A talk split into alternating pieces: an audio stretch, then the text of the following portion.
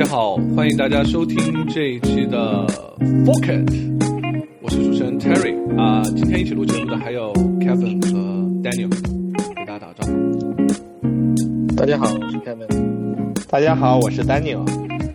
呃，传说有一个叫 Pocket 的节目又拖更了，我们我们好像又又又又迟到了这一期。本来想打算是说两周能一期，结果又一个月没发了。呃，anyway，我们只能说我们尽力吧，对吧？然后这一次又把大家聚在一起。今天讨论什么话题呢？我就先闲扯一会儿吧，我们再说话题。就是说，今天这个时间点特别有意思，就是我们在录节目的时候，正好是一个项目叫 Green 上线的时间。现在是十二点三十，应该已经上了，对吧，Daniel？已经上了。OK，因为现在已经上了，我们也没有时间去看。Green 这个项目呢，我们肯定是要找一期专门来聊的，或者下一期、下下期也好。呃，这个项目来头挺神秘，有一种当年比特币的感觉，对吧？我没记错的话，它的这个协议的设计者啊，它的协议叫 Mimbo Wimbo，它的协议设计者呢是匿名的方式在论坛里发布了这个协议，然后来做这个实现的这个项目叫 Green，是由 Blockstream 牵头的，是 Peter Woolley 牵头的吗？我不太确定，因为因为我们的这个张任博士在 Blockstream 工作过，当时他就给我们很早的时候就推荐过这个项目，很早就看了，对这个项目也特别看好，很有意思。我怎么说呢？他他也解决了这个状态爆炸的问题，对吧？只是他的方式挺有意思，这个我们找机会再详聊。但是我想说的就是，他也是用 Rust 写的。OK，他也是用 Rust 写的，这个大家可以看为什么用也？大家可以也自己想。对，可以自己想，因为我觉得现在区块链语言里面最大的应该是 Go 吧，这个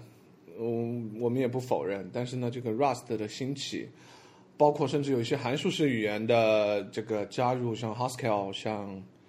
OCaml，Camel 对这些以前比较小众的语言都已经浮出了台面，而且在这个区块链行业里面被更多的运用，我觉得是件好事儿。我觉得 Rust 最近真的是在区块链里面特别火，就包括除了我们的神秘项目，哎，我们有告诉过别人我们在做什么项目吗？Anyway，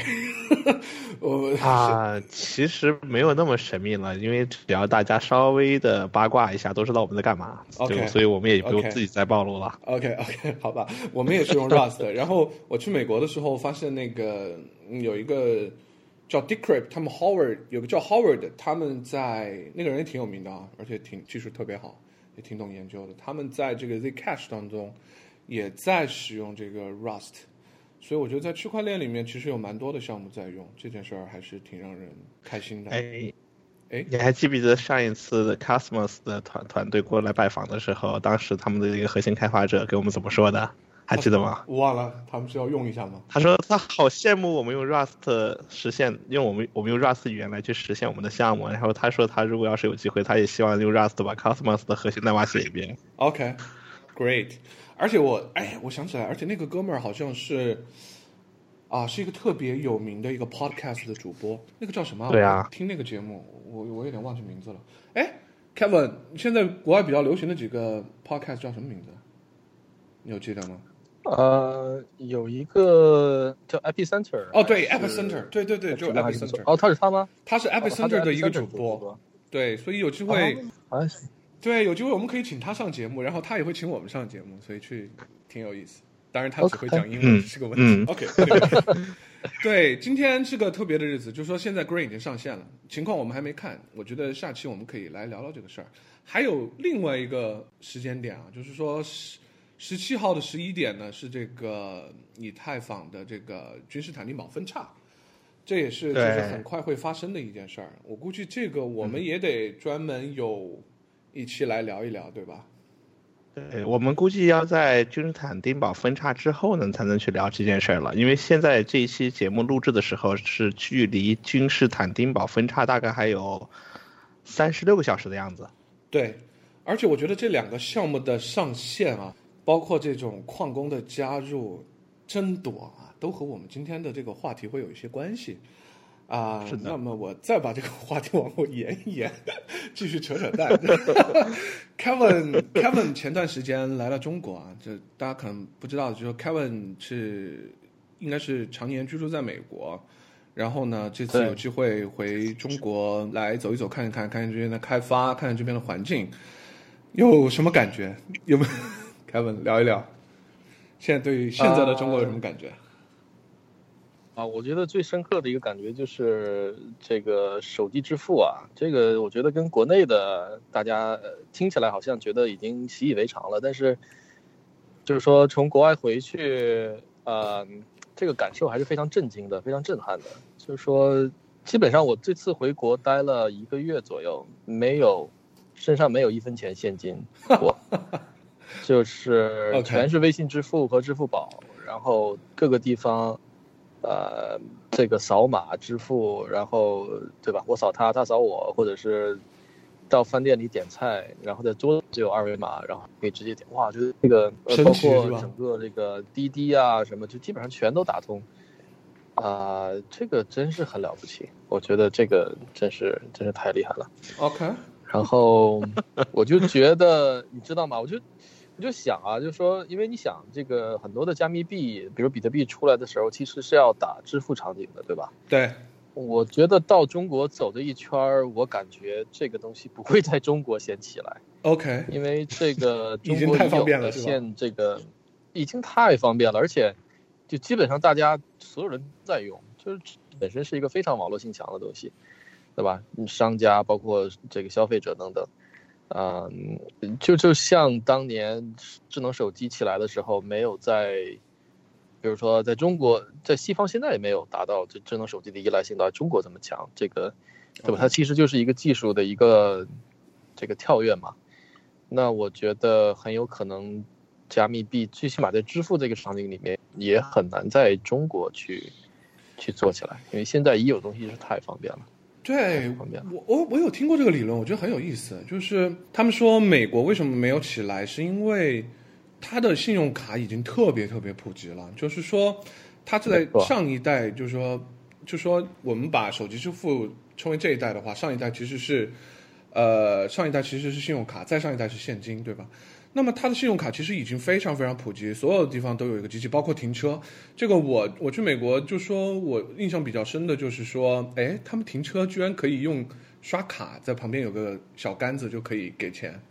这个这个是中国反而看不到的，我就觉得居然在这么样一个小杆子上都有一个刷卡的信用卡的机器，而且一条街上有几十个，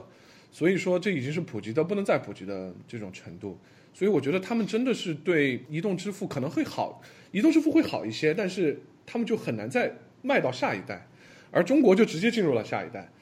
那如果中国进入了下一代，像你说的，就有可能我们赶上了这一代，就有可能赶不上再下一代了。就下一代的话，就得让美国有可能是其他国家先赶上。我觉得这个理论是有可能的，我觉得比较认同吧。也许区块链支付或者 whatever 对不是在中国兴起，这是有可能的。甚至就是说也很难在西方社会，呃，你可能就是真真正起来的时候，不是在，不是在今天讲的这个主流西方社会，而是说，在一些第三国家、第三第三世界国家，就是说已有的这个金融基础设施还是非常匮乏的，那么它反而先反而对这种对，反而就是说，哎，你现在不需要去拥有一个银行账户来来做这些呃支付啊这些这些金融服务，对吧？来享受这些金融服务。嗯哼，因为实际本地的金融行业就是很就是很很差的。对，那现在你用这个东西有一个智能手机，你就可以去享受很多的这个金融的一些一些服务。那其实对他们是很有很有吸引力的。OK，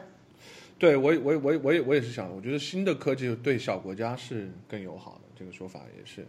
因为很多相呃比较小国家吧，就是相对落后的国家，其实新的科技对他们是更友好的，这也是他因为他们包袱要少一些，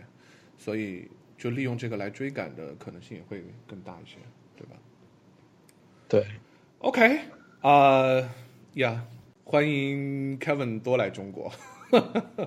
我们也我们也都去美国吧。我觉得对美国、中国，我觉得各有各的好。至少我现在感觉是，以前以前常在美国之前，对西方的某个国家，对吧，还是很有向往的。那去了以后呢，也发现蛮多槽点，但总体来讲，这都是 各有各有好坏，各有好坏。对，这确实是吃的很差，中国吃的太好了。OK，比如说，对我们回头来说一个这个问题，我觉得这个也是最近讨论特别多的吧，就是这个从大势上来讲，大家发现就是区块链的冬天，其实我觉得这不是区块链的冬天，而是应该可能是整个经济的冬天的到来吧。就是因为我们其实也接触过蛮多的投资人，我觉得他们是相对来说嗅觉比较灵灵敏的，然后我们听到的很多消息都是。觉得未来可能经济形势不会太好，我不知道你们有没有感受啊？就说，我觉得现在在现实生活中有一点点感受了，已经，但是还没有，我没有想到那么那么夸张。我不知道你们对这个有什么看法吗？先啊，我觉得，对，我觉得感受已经非常非常明显了。其实从，尤其是从去年年底的时候的话呢，嗯，你知道我们，嗯。我一直在做了很多很多的，就是区块链的一些基础社区的活动，然后呢，我明显的感觉到从，嗯，九月份开始到十月、十一月、十二月，然后的话呢，整个的这个社区的气氛和大家的参与程度的话呢，受到环境的影响的话呢，越来越多。嗯，然后。就是就是你出去以后，你走出去见了很多人之后，大家讨论的话题的时候的话呢，一个一个是区块链的这个环境的话呢，整体形势往下再往再往低谷再走，和在区块链之外的整个大环境都在往低谷走，这个特别明显。嗯，OK，Kevin、嗯、有什么想法吗？呃，区块链行业肯定是这样了，对吧？这个全球都是都是一样的，但就说在美国，感觉实体经济。呃，下滑什么的，其实还感觉的不是很明显。OK，就是说，呃，就比较明显的一个是说股票跌了不少，对吧？这个 标普指数跌了不少，然后，但说实际上，比如说周围的朋友啊，也没有听谁抱怨说呃不升工资啊，或者说哪个公司裁员了，就这个还没有那么强的感受。哇，好像中国裁员倒是挺强的。对，那凯文，比方说你身边的朋友有没有就是那种在创业的公司，或者说处于创业过程中的这些公司的话，会遇到比较大的一些财务上的一些危一些压力呀，或者说呃，你身边有没有一些同行业中大家在普遍讨讨论有一种裁员潮啊这种？就说裁员好像还没有，但是怎么说呢？就是说其实最近几年，啊、呃，就说在创业圈儿，就是在在美国硅谷这边吧，一直大家都在觉得说。可能这个对吧？这个派对不可能持续下去，然后很多都在未雨绸缪，在融资，但是好像也还一直都融得到，就是说没有特别的一个拐点，就是说突然大家都都融不到钱了。那当然也可能可能很快就要来了，这个这个是有可能的。嗯，对，就说这个硅谷的这个 VC 的钱。就大家都看到了嘛，就最近好多开始，就最近几年都是什么独角兽啊什么的特别特别的多，估值都特别高，所以呃还没有看到一个特别强的一个拐点吧，我觉得。嗯、呃，还有一个风向标就是说，嗯，你如果去比如说 Hacker News 看，它每个月的一号有一篇，有一篇这个叫 Who's Hiring，就是在谁在招人，嗯嗯。就是说，这个其实也没有一个，就是这个贴贴这上面的，一般都是硅谷的创业公司了，嗯，也没有一个特别强的，就是说招人的数量在往下走的一个趋势，所以我觉得可能，如果说真的有一个会会很不好的一段时间，可能我觉得美国可能还能再撑个半年，OK，、呃、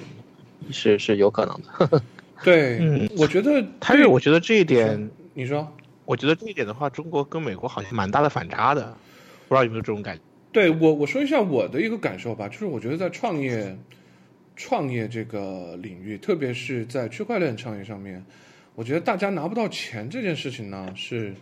一个比较，就是相对来说是比较普遍的一个事情了。就说所有的不管是 token fund，就 token fund 也火过一下，然后还有一些所谓的经典 fund。他们现在投资其实都换放慢了脚步。我去美国这次呃，很多团队也给我抱怨，在美国拿不到钱，想来中国拿。其实我回中国的话，发现投资人也说，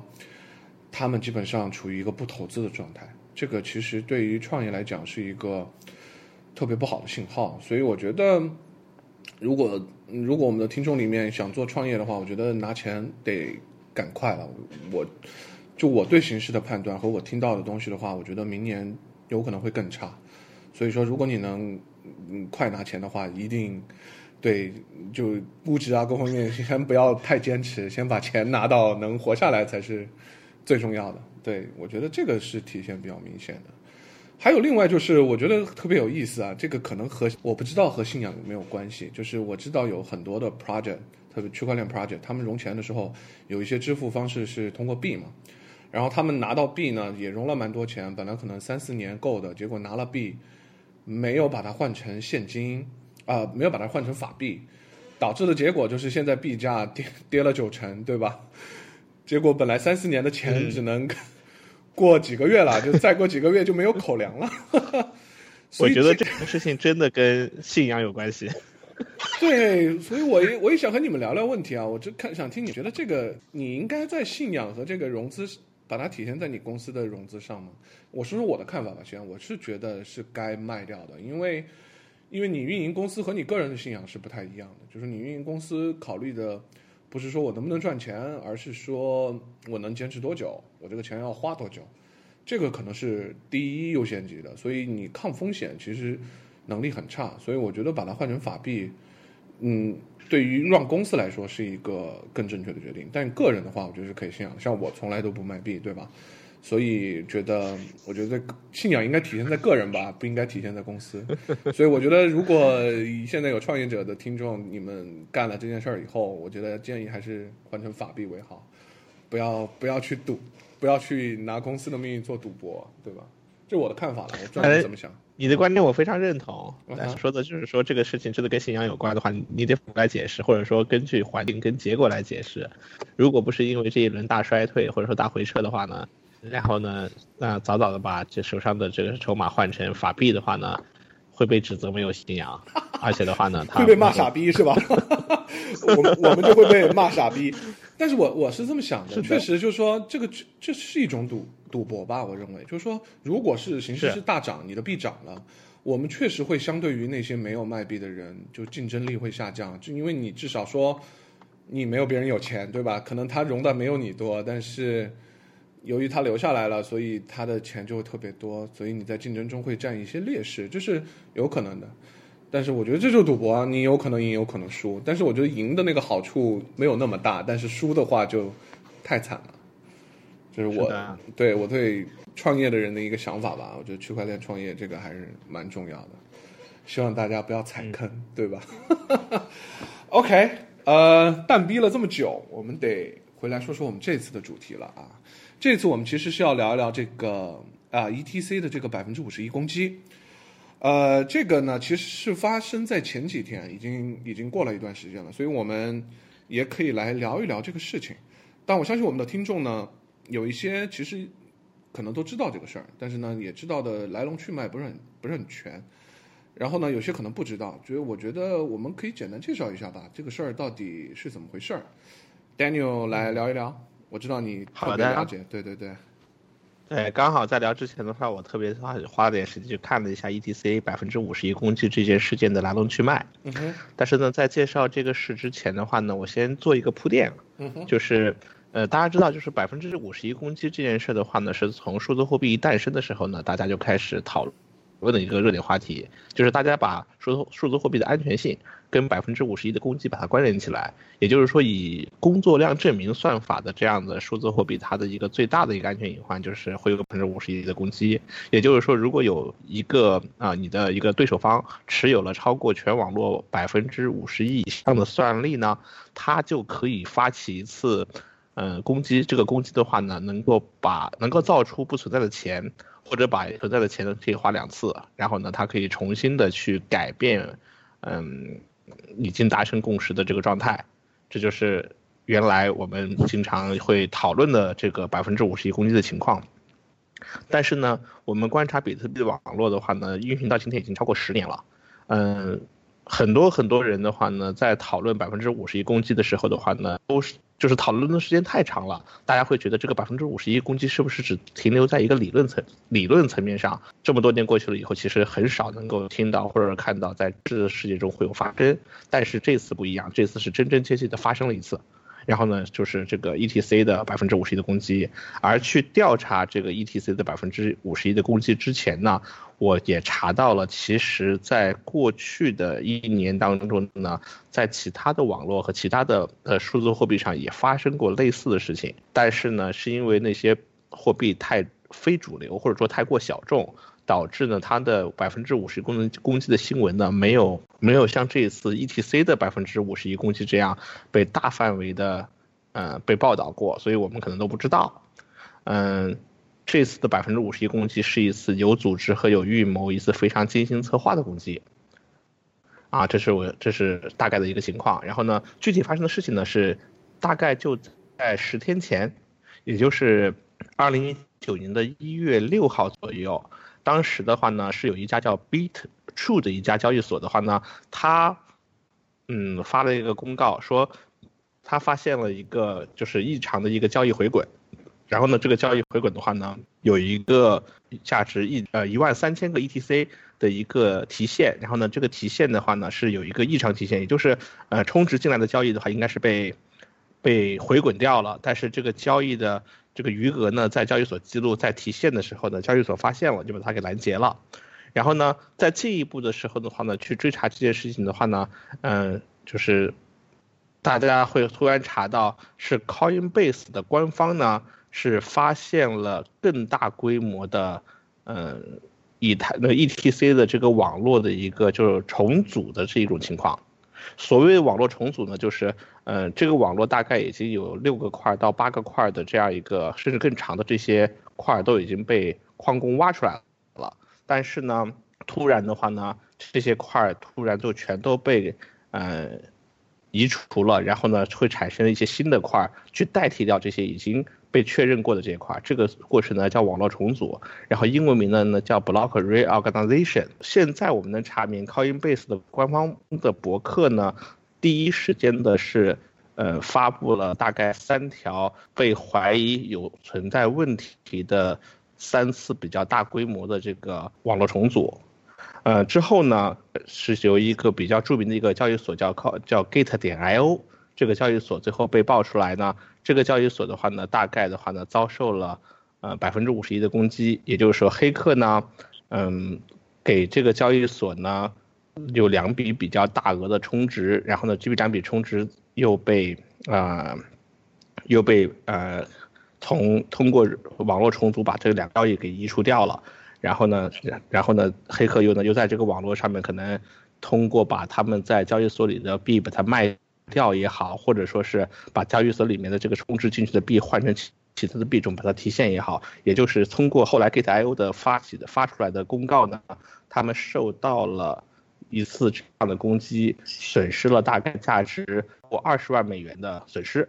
嗯，随着这个事情被暴露出来以后呢，全网的所有的媒体和新闻呢都开始去报道这件事情，然后呢就会有一些人呢就呃有些技术爱好者呢就去。追查，尤其是国内的一些呃安全组织，然后呢，我记得有有一个有一个安全组织叫漫雾，还有一个安全组织叫 Pack Shield，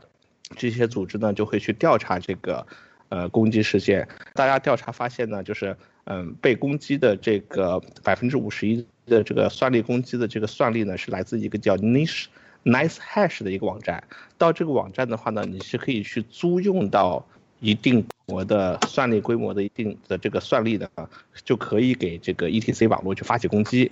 呃，是因为在那个时候的话呢，是有超过了整个的嗯 ETC 网络算力的百分之一百一十二的算力是可以被租到，并且真的是被租到去从事了 ETC 挖矿的。也就是说，通过这个网站，你就真的租到了超过这个主网络算力百分之五十一的算力，能被你租到手上，然后你可以用这些算力去做任何你想做的事情。黑客就是利用了这个网站租到了算力，就发起了攻击。然后你们知道这个算力的这个租赁的，呃，租赁一个超过一个 ETC 网络主网络算力的成本每小时要多少钱吗？啊，多少？你说要超过五十一吗？就是说我花我我我要去租超过，比如我们假设一个数字，嗯我们假设 E E T C 网络的主网络的算力是一百，我现在要租的算力是要租一百零一的算力去攻击这个 E T C 网络，嗯我才能够达到超过百分之五十一，五十达到百分之五十一。那么我要去租跟它的主网络算力一样，然后再超过一点的算力的话呢，我每小时要花多少钱？OK，那我是不是要装作不知道的猜一下？随便说的说的，你觉得你觉得这样就是我你我我们先这么说，就是啊黑客通过攻击，呃，赚到钱了，然后呢导致了一个交易所声明他损失了超过二十万美元。那么你可以通过这种方式赚到二十万美元的话呢，那你的攻击成本一个小时要多少钱？你觉得你会花多少钱去组成这样一次攻击，然后能赚到二十万美元？呃，你说我吗？十万美元？啊、你很有钱，那你相当于你是投一块钱赚两块钱，对啊，这不那是也是赚钱吗？那对，但问那那前提是手上得有十万美元的投入，然后去赚二十万美元。我觉得这个风险收益比的话，一比二，嗯，听起来不是那么高。OK，就是有可我可以能我赚不到二十万，是吧？对，有有可能你赚不到二十万的话，但是你的十万美元的成本可能是要花掉的。但是黑客才花多少钱呢？其实黑客的攻击成本大概每小时只要五千美元左右。我后来查到了一个新闻报道说，嗯、那个黑客大概花了五千两百美元左右，呃，就可以去租到这么多的算力去攻击。我靠，呃，但是呢，嗯，从攻击的那一天到现在的话呢，ETC 的主网络的算力进一步下降了，和 ETC 的市值也进一步下降了。现在再去再去租用算力，再去攻击 ETC 网络，比大概在一月呃一月六号的那一天，可能还要更便宜。OK，懂了。所以，好吧，成本这么低，但我也没想到成本我 E T C 居然算力这么低。你们没有没有关注这个？很难想象，对不对？只要五千美元的成本就能够发起一次百分之五十一的攻击，针对 ETC 这样的这这样这么一条网络。大家知道 ETC 是怎么来的吗？其实 ETC 最早的话是那个就是在二零一六年的 The 道事件的时候，呃，分叉出来的一条链。然后呢，这个我们以前节目应该讲过，呃，我们以前节目讲过，对我们上一期节目提到过这个事情，啊、ETC 的网络其实，在很长一段时间里面，它的这个算力呢，是以太坊的总网络网络的总算力的大概在二十分之一，然后呢，它的市值呢也是，嗯、它的币价应该不叫市值，币价也是以太坊网络的二十分二二十分之一左右。但是呢，随着时间的推移的话呢，它现在的这个网络的这个算力就越来越少，然后币值也越来越低，才到了今天刚好过了一个，呃，我觉得一按照黑客的说法，应该是一个什么 sweet spot，就是特别容易受到攻击的这么一个状态。OK，它还有一个特点呢，就是因为以太坊是一个被全世界的大多数的交易所支持的一个主流的一个数字货币，嗯。啊，然后呢，ETC 的话呢，是因为跟以太坊它是同根同源，所以呢，它也天然的被支持，所以 ETC 在交易所的这个支持非常好，导致 ETC 虽然虽然它的价格低，算力比较低，但是它的流动性非常好。黑客在做一次百分之五十一的攻击的时候，它至少有两种方式赚钱。第一种呢，就是通过一种叫双花攻击，我先给交易所转一笔账，然后我再通过呃算力攻击就改掉这笔转账的这个链上的这个共识，但是呢，交易所还会有保留了这笔转账记录，所以我在交易所里面会有一笔我其实不存在的钱，我可以把它给套现。另外呢，就是我通过攻击以后成功的实现了一次，呃，五十一攻击之后的话呢，会是一个非常大的负面新闻，而这个比较大的负面新闻呢，是可以影响到期货市场。然后呢，你是可以，就是交易黑客是可以提前在期货市场里面通过挂做空单的方式做空去赚套利赚钱的。OK，所以这个黑客选择的是双花。这个黑客，呃，从目前看来的话呢，他至少选择了双花。至于他有没有通过做空套利赚钱的话呢，是没有办法去查证的。OK，interesting、嗯 OK，好，那这个事儿呢，我们得加几个前提。首先，它是 POW，这就不用说了。然后呢，其实我觉得，如 Daniel 所说啊，其实这次这个 POW 五十一攻击其实也不是第一次，就是说，其实有很多小币刚上线就被打掉了。所谓的打掉了，其实也是利用算力进行攻击。然后，呃，当然他们也可以重新上线啊，我也听说过这个词语叫重新上线。呃，这个也很有意思。但但我觉得这个呢，就有多方面的原因了。当然，第一个原因肯定是说。呃，这些新币种也好，甚至是一些小币种也好，它的这个算力不够高，而且现在随着这个市场的下滑的话，就显得特别的不安全。就是我可以用相对比较低的成本，就能把一个链给打掉，对吧？所以说呢，我现在想问你们一个问题啊，我因为这个事儿发生以后，我看了很多新闻标题啊，这个有比较代表性的就是什么 ETC 遭遇百分之五十一攻击，POW 的共识基石因此。动摇了吗？哎，这个有点标题党的感觉。那么我想听一下，就是说你们就是通过这个事儿对 POW 本身这个共识算法有失去信仰吗？或者是觉得他真的是有问题的吗？你们怎么看这个标题？Kevin 说一说。我觉得就是说 POW 作为一个首首先 POW 其实是一种叫什么防女巫攻击的一种方式，是吧？就是说。呃，只有算出那个 POW 的才才有资格去出块。嗯，对，这本身是一个防女巫攻击，然后再加上，其实比如说类似比特币，它的共识算法其实叫 Nakamoto Consensus，就是说中本从中本中本吧，中本呃共识算法，就是说最长链嘛，就是最长链上的其实是大家都认可的这个这个交易这个序列，嗯。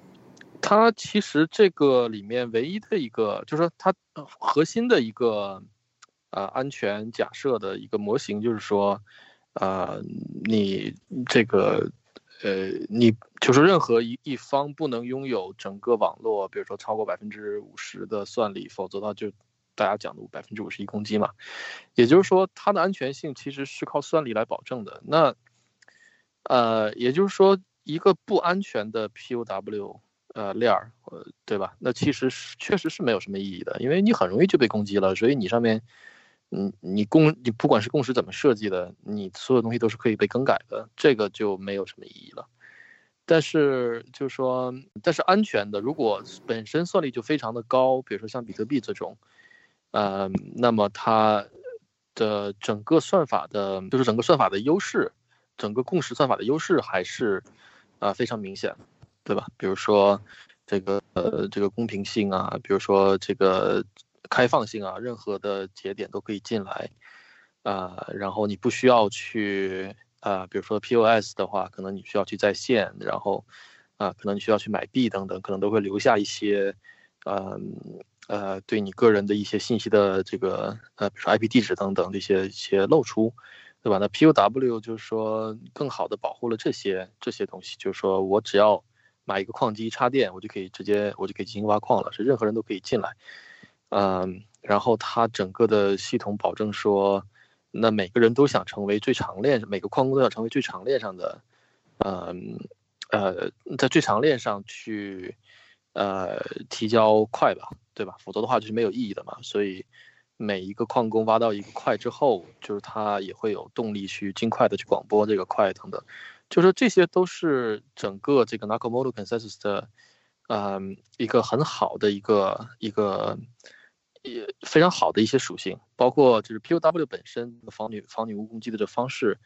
也是说其实它就是天然的一种随机数的选择，对吧？就是说这么多的矿工，怎么样你随机的选一个去，呃，去出块，呃，能完全的公平。那么在我们看到很多 POS 的一些。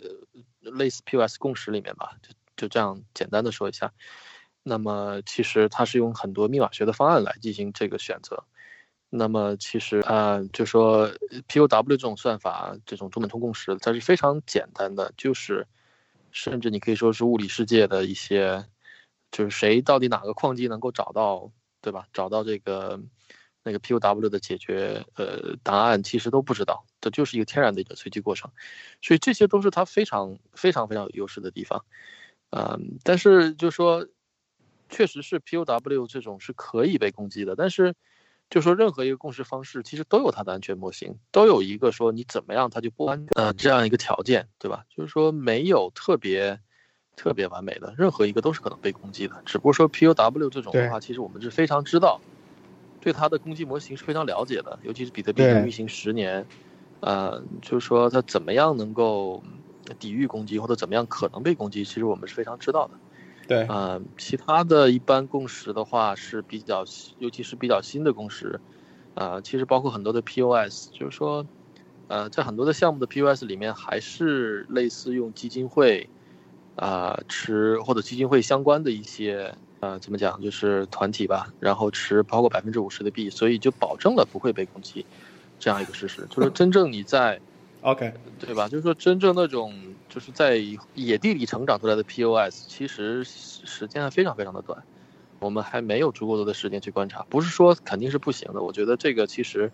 POS 的 research 也是非常值值得的一个方向。啊，只不过就是说，啊，相对于 POW 这种比较成熟，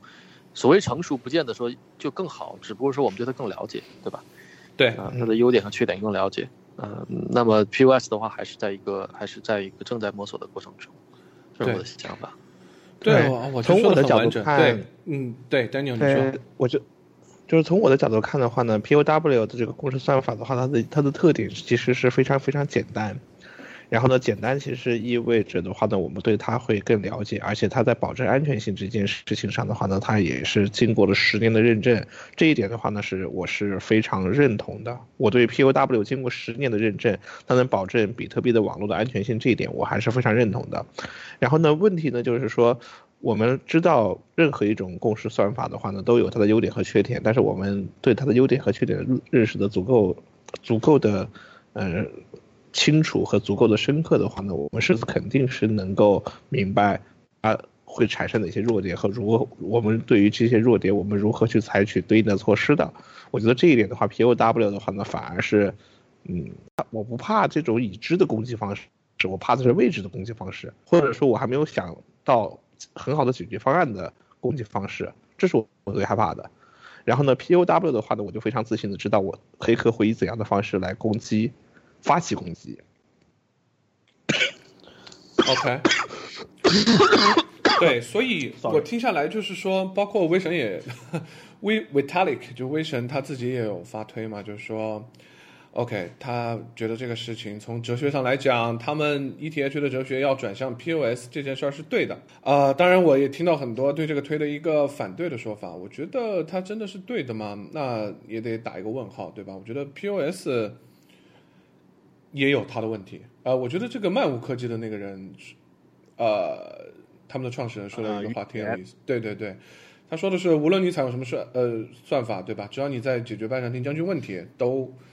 都有可能是有他自己的安全模型。像那个像凯文说的，就是你安全的假设不一样，它都会有都会有各自的问题，只是说可能 POS 它的问题不太一样，或者有一些你是知道，有些你是不知道的，就比如说。POS 啊，但这我们重点不是讲 POS，POS 也有它很多今天没有解决我们可以把 POS 的问题，我们可以把 POS 的问题专门放到以后有一些我们可以专门来讲。其实我们对于 POS 的公式算法的话，也还是有蛮多的理解和认知的，但是这不是今天的主题。对，所以我想说的说，就是说把 POW 换成 POS 来解决 P，来解决问题呢？我觉得这不是一个解决问题的办法吧，或者是说。它有可能会引来很多新的问题，对吧？就说你对这个这个，我觉得的标题党它的概念更大一些，就说从实际来解决问题来讲。当然，我觉得呃，也有一些人提出了一些真实的解决方案，对吧？像你呃，像提到这个，它叫什么？你说这个链的重组，那么我们可以有办法来防止它的重组。就比如说，呃，我记得在以前的一次算力大战当中。嗯，具体应该是 BCH 社区的吧，就是他们做了一件事情，就是说叫重组保护吧，中文应该叫重组保护，是吧？这也是发生在发生在不久之前，应该是发生在一八年的十一月中旬。OK。那个也是一个不错的例子，我觉得我们也可以聊聊到底怎么回事儿。我觉得 Daniel 对这种八卦特别了解，所以可以让他来给我们讲一讲。但是这两个事情就说也比较出名吧，就是说，我觉得百分之五十一攻击本质上也是通过算力，对吧？算力，我觉得算力真的很像像军队，对吧？就算力打仗也好，当然那个例子是打仗，这个例子是进行攻击，在我看来，它的性质是比较类似的。我那我想回过来说一下这个的问题，就是说，嗯、大家可以看，呃，从这个问题我们可以看到一个什么东西呢？就是说，现在的这个 POW 挖矿有两种啊、一种像比特币一样，我们基本上是通过 ASIC 矿机来挖，然后像 ETC 这种呢，我们是通过显卡来挖。呃，我们不得不承认的一点呢，就是说，我觉得显卡的这个算力呢，它流动性是比较高的，因为它能挖的相对的币比较多，对吧？然后呢，我也很容易的可以租到算力去打打击某一个币，呃，打完了以后无所谓，这个币垮了，我还可以去挖另外的币进行呃继续的收益。所以我我想听你们的看法，就是说你们觉得这个呃显卡挖矿这个算力流动性这么高，会不会从某种程度上影响了这些用显卡呃挖矿的这样链的安全性呢？我想听听你们的看法。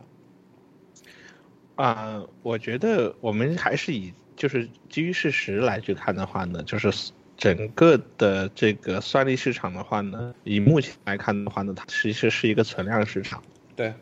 所谓的存量市场的意思呢，就是说不会有新的人，或者说我认为现在还会有人不断的投资到呃显卡市场中来，就是购买显卡，然后增加算力，然后用这个算力去挖一些矿的这种行为，至少在当前的这个市场环境下来讲的话呢，是一个。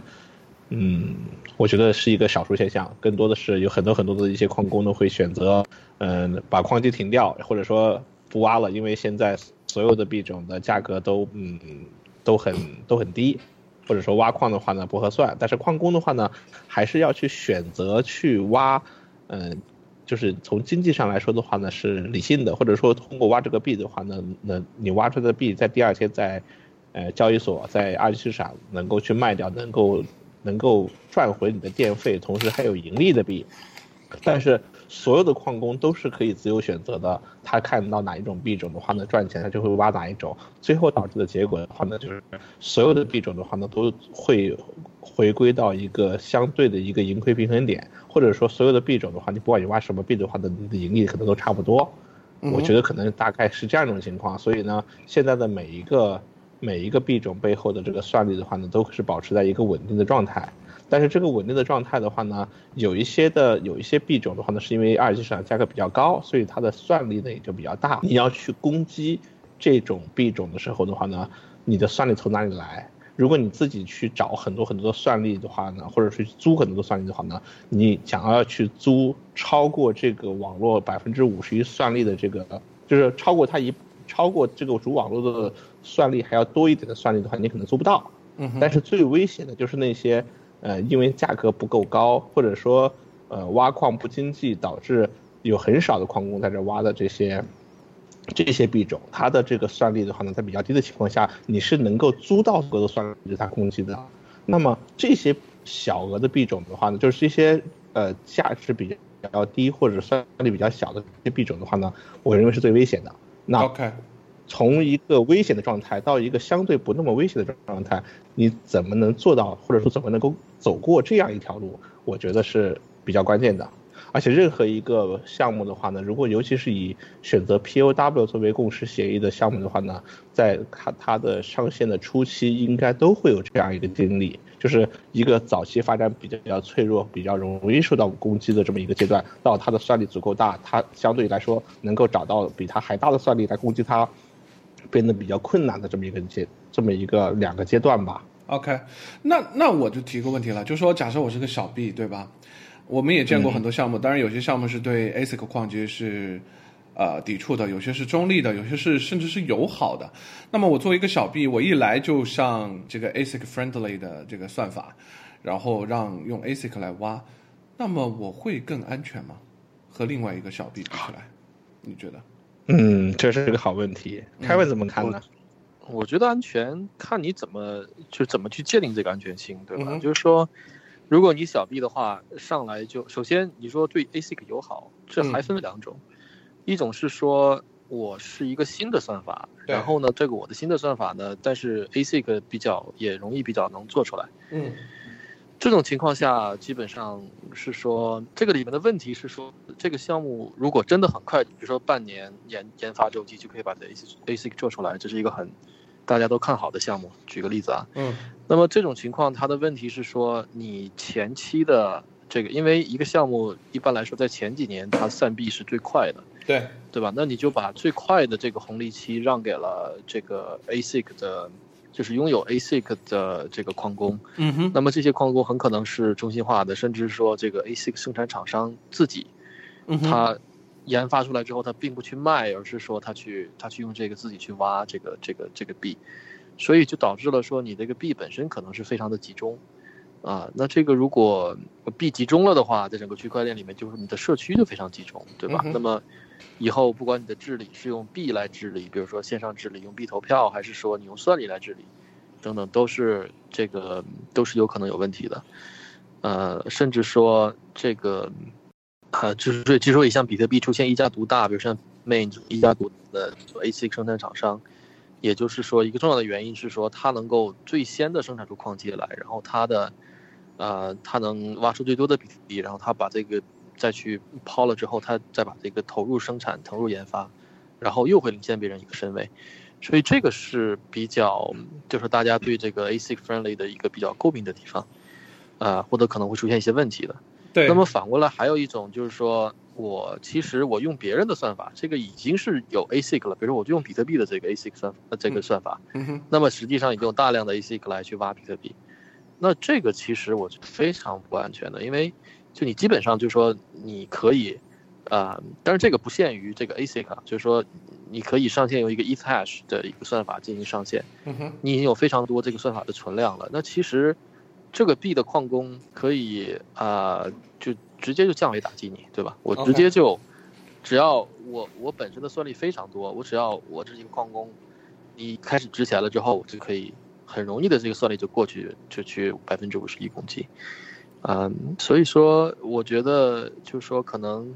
嗯，首先最好是要用一个新的算法，不管是显卡挖矿还是 ASIC，就是 ASIC friendly 的挖矿，嗯哼，嗯，用一个新的算法。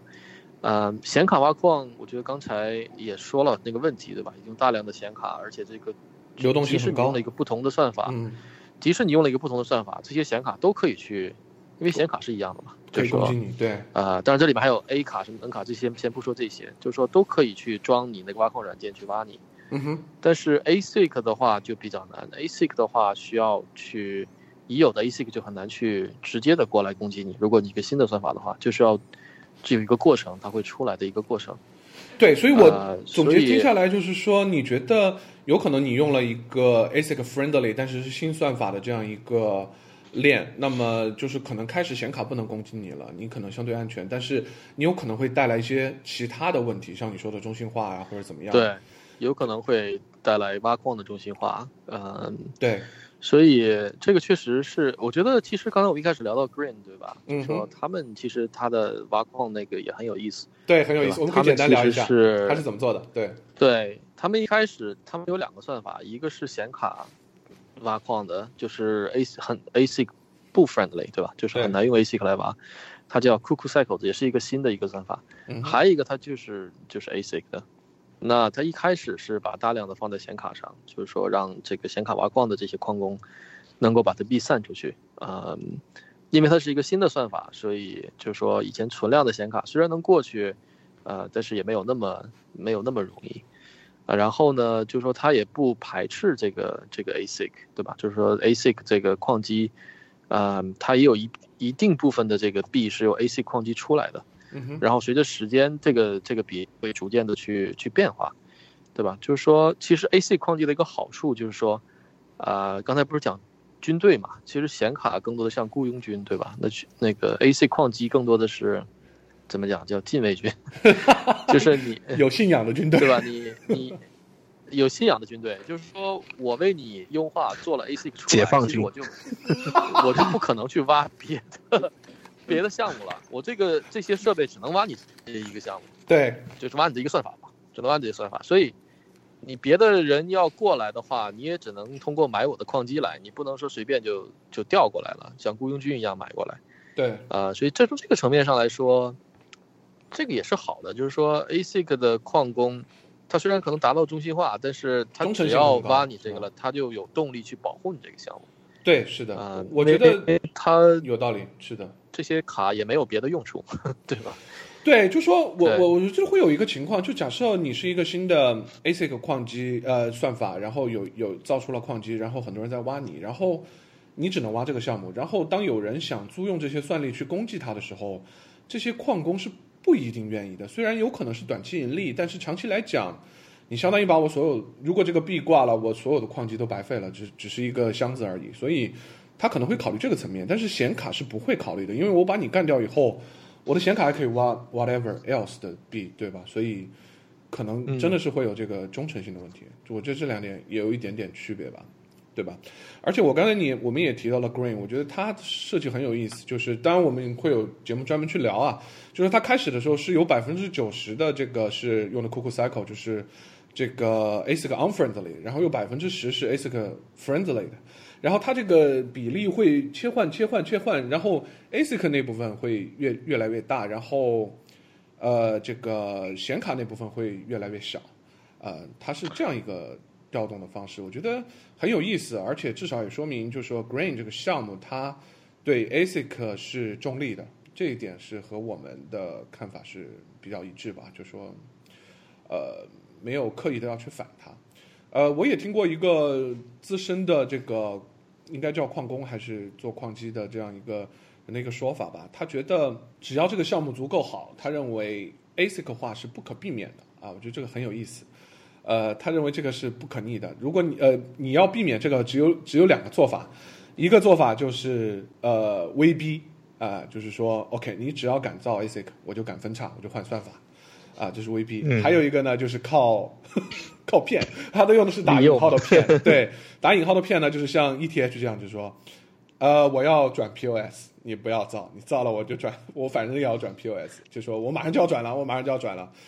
当然现在也还没转，对吧？所以可能别人也不会造矿机，所以他觉得你只有这两种方法，要么靠骗，要么靠威逼，别人才不会造，否则他觉得只要利益足够大，一定是会。怎么了？你说？没事，我觉得你这个地方说的这个说靠骗这个，你真的要打个引号啊，因为我打了引号呀，人家要 需要反复强调是打引号的。我打引号，打引号，而且是别人说的，不是我的观点。对啊，不是我的观点。你想要是我说实话，我说句我我懂你意思。我说句公平的话，呃，我认为 Vitalik 是真的信 POS，就是。呃，这个我和建友沟通过，建和 Vitalik 也有深交嘛，就说他是发自内心的信 POS，所以我对这个片是不认同的。但是，对我觉得别人这么很讽刺幽默的去说这句话呢，呃，他表达的重点并不是说他是骗，而是说他觉得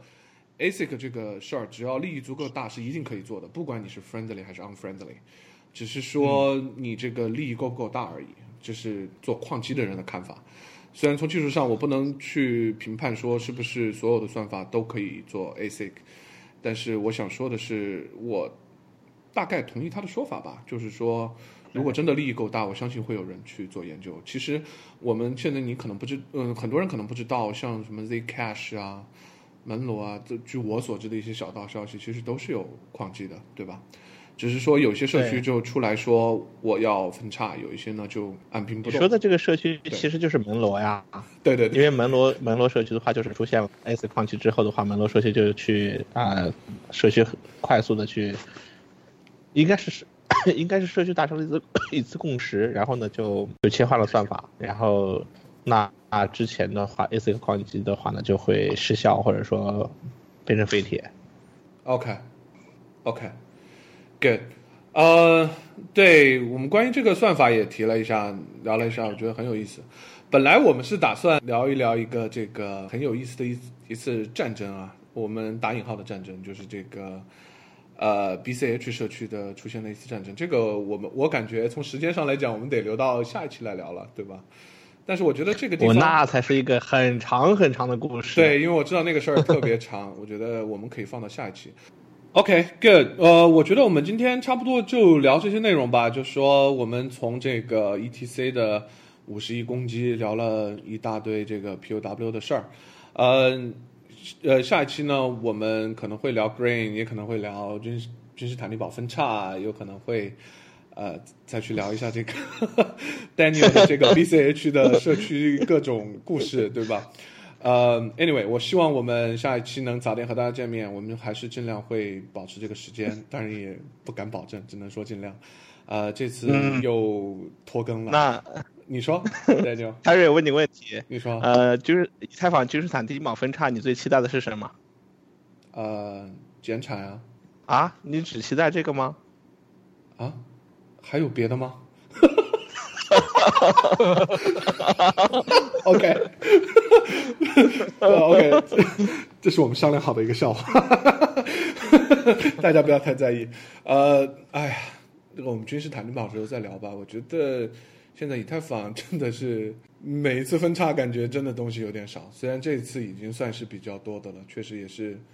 呃解决了一些问题。当然，具体解决了什么问题，我们可以专门去聊一聊。但是。这个讽刺，这个笑话，我也是在外面看的。我觉得就是说，主要是觉得现在进步特别慢吧，不知道什么原因。我也觉得就是说，我我也我也听过一个说法，就觉得像区块链这样的项目，你想进步特别快，是一个基本上是 impossible 的。就说你各种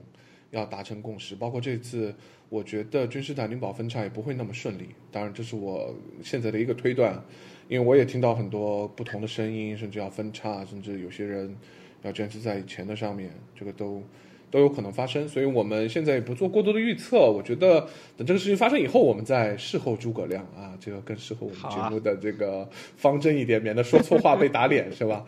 ？OK，那就等他们分叉了，我们再谈。然后 Green 呢，现在 Anyway 已经开始挖了，情况怎么样我也不知道。等会儿节目后呢，我们会去看一看。还有最后就声明一下，就是说，哎，我们并没有推荐 Green 啊，我们节目。就算推荐的话，也是推荐它的技术，对吧？